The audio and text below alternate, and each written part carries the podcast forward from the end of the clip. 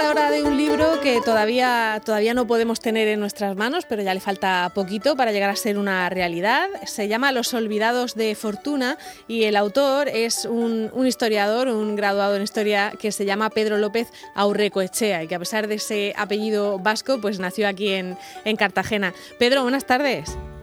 Buenas tardes. Hola, buenas tardes. Bueno, ahora mismo estás eh, viviendo además fuera de, fuera de España, ¿no? Por lo que me has contado. Sí, vivo en, en Gante, en, Bélgica. En Bélgica, muy bien. Bueno, pues eh, ese, ese trabajo que estás haciendo en Bélgica no tiene, no tiene exactamente mucho que ver con el proyecto de libro que presentas, Los Olvidados de Fortuna, eh, que cuenta, es, es una novela, pero eh, te fijas sobre todo en, en la vida de, de, gente que no, es, que no pasó a la historia con nombre y apellidos, ¿no, Pedro? Sí, exactamente. Es un poco, es un cambio de punto de vista de, de la historia de la Segunda Guerra Púnica, pero en vez de centrarnos en los grandes personajes, Escipión, Aníbal y demás, es contar esa misma historia, pero desde la visión de los, de los anónimos, de los que nadie ha, nadie ha registrado sus nombres, pero estuvieron ahí.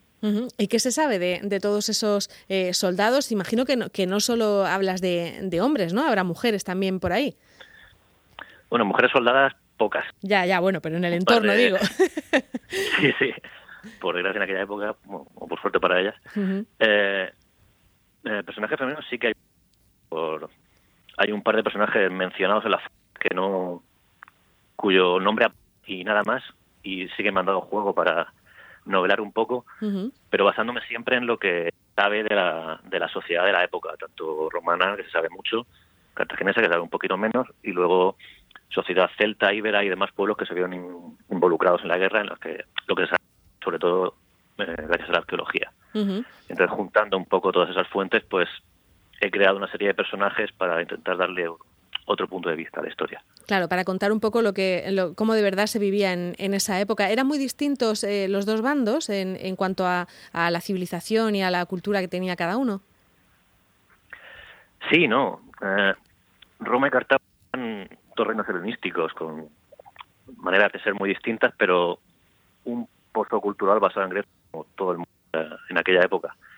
Y luego sí que ya los, los pueblos involucrados en la guerra, como mercenarios o como aliados de unos y otros, iberos, celtas, númidas, los pueblos itálicos, sí que a eso ya cambiaban más. O sea, y ahí es donde está un poco el interés, en contraponer unos y otros. En, hay escenas en las que un ibero observa un celta y dice lo que ve y viceversa, y eso pues, aparte de un ejercicio muy interesante histórico, ha sido pues muy divertido de, de escribir y de contar y de documentar. Uh -huh, claro, porque en, en, en, la época en la que vivimos ahora mismo, que, que hay tantísima globalización, eh, pues eh, para nosotros describir a, a un guiri, ¿no? Eh, tomándonos la broma, pues eh, no, no, nos da mucho juego. Sin embargo, en esa época sí que tenía que ser todo un choque cultural, ¿no? Encontrarse. No, claro, un choque inmenso y aparte estamos hablando de gente que, que se fue, que fue desde de Hispania, desde, bueno, de Cartagena fue donde Aníbal parte. Uh -huh Italia. Eso ahora mismo, yo no he estado en Italia, pero claro, en aquella época era irse al otro, al otro lado del mundo, gente en sitios de los que ni siquiera habían oído hablar. Y ese choque cultural pues, también resulta muy, muy interesante de él y, novelarlo. Claro, la verdad es que tiene que ser, tiene que ser curioso. Entonces, eh, en la novela, eh, lo digo porque has decidido hacer novela y no ensayo, porque también el, el ficcionar te permite eh, pues suplir un poco con imaginación las lagunas que tenemos ¿no? de estas culturas.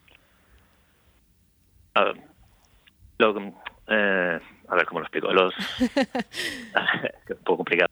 Sí. En los aspectos culturales y demás sí que es eso está documentado, eso no es muy uh -huh. cómo veían la vida unos y otros, cómo enfocaban la guerra. Sí que se sabe, eso no no hay mucho problema ahí. El, pero claro, cuando uno escribe un ensayo tiene que explicar las posibles opciones y quedarse con las más probables. Eso en este caso pues haría la lectura muy árida. Entonces la, la, novela permite fijarse a una cosa y decir, ok, voy a tirar la historia por aquí. Apostar por una de las teorías, ¿no? Y decir, esta es ah, la que... teorías y, y, la que narrativamente resulta más interesante, o espero que lo resulte al menos, uh -huh. Para hacer un relato ameno. Y si esto ya pues sirve de puerta de entrada a alguien para que se interese y investigue un poco más y profundice en el conocimiento histórico, pues tanto mejor. Claro, eh, muchas veces dices es muy fácil hablar de la cultura, de los dioses en los que creían, de cómo funcionaban, porque es algo eh, que, que, ha trascendido y sin embargo a lo mejor lo complicado es saber cómo, eh, cómo se ataban la ropa, ¿no? O cómo eh, detalles de estos claro. más de, del día a día, ¿no?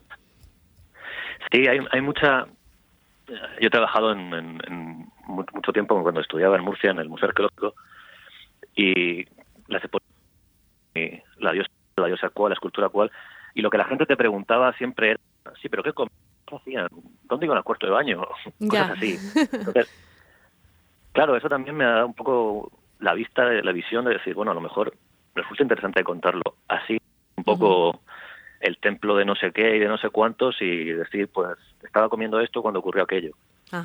Ese tipo de cosas. Suena muy vulgar, pero la verdad es que da un juego muy interesante para contar esto. Claro, y verdaderamente a lo mejor es lo que nos despierta más la curiosidad y lo que nos ayuda más a tener empatía ¿no? con esa gente, el, poder ver su, su, día a día, cómo se desarrollaban. Eh, Pedro, la, la, historia cuenta entonces, eh, o sea, la novela cuenta entonces la historia de un soldado en concreto, es un, en, fin, ¿cómo, ¿cómo lo has planteado?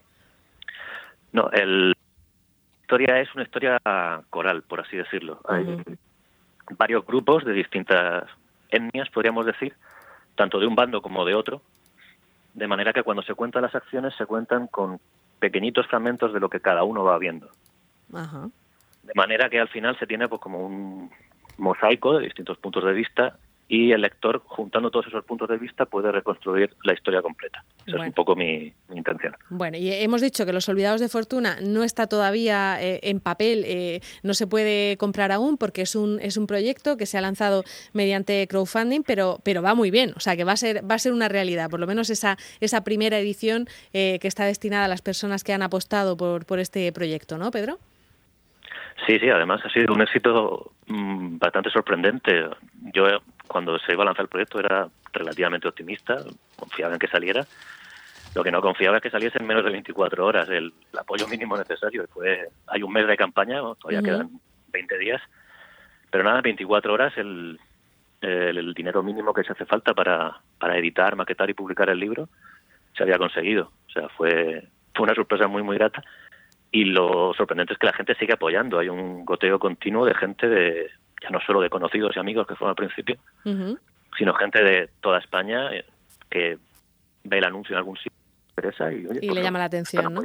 Yo creo que yo creo que esto en la región y, sobre todo en Cartagena puede tener mucho mucho interés porque allí, bueno, cartagineses y, romanos es algo eh, que, prácticamente es transversal a toda la sociedad, ¿no? Todo el mundo tiene algo que ver con cartagineses y romanos en, en Cartagena y, puede ser para ellos muy muy interesante, ¿no? Por eso que cuentas del día a día. Sí, sí, claro, aparte yo soy testero desde que era niño, mis padres me apuntaron a un grupo y, ahí sigo y también un poco por ahí me viene la, la afición, ¿no? La afición y la, y la devoción.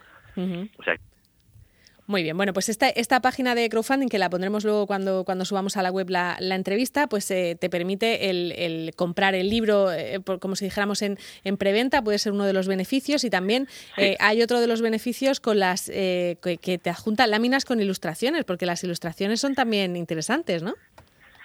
Sí, eso fue una idea que tuvimos con, un amigo de aquí de Bélgica, que es dibujante, y con mi novia, que hace mapas por gusto de fantasía.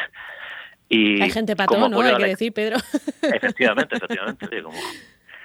Eh, y la idea era hacerlo como apoyo a la lectura. Como a veces, si es cuando se escribe una narración histórica, puede ser un poco complicado, una narración histórica clásica, quiero decir.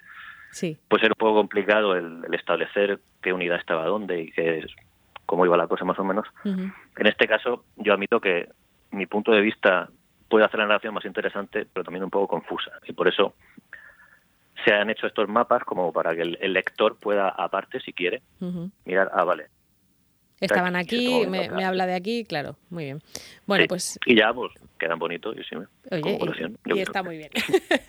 bueno, pues Los Olvidados de Fortuna es el libro, es el libro que propone Pedro López Aurrecoechea eh, y, que, en fin, en cuanto se termine esa campaña de crowdfunding, pues veremos si la editorial se anima a hacer otra, otra edición y, que pueda llegar a, a las eh, librerías de la región de Murcia, ¿no, Pedro?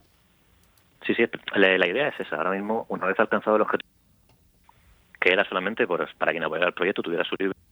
La idea es sacar más ejemplares y tener mm, presupuesto para, para publicitarlo, para llamar a, librerías, oye, tenemos libros, si os puede interesar y, Y que llegue más gente, claro, que al fin y al cabo es de lo que se trata. Eh, claro, para eso escribe uno. Muy bien, pues Pedro, muchísimas gracias y, suerte con, con, esta historia, porque eh, verdaderamente es una parte que a lo mejor nos resulta más desconocida y siempre con una novela entra, entra mejor todo este, todo este conocimiento. Pedro, muchísimas gracias.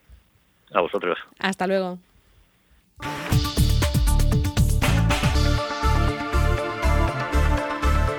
Asómate a El Mirador, cada día con Marta Ferrero.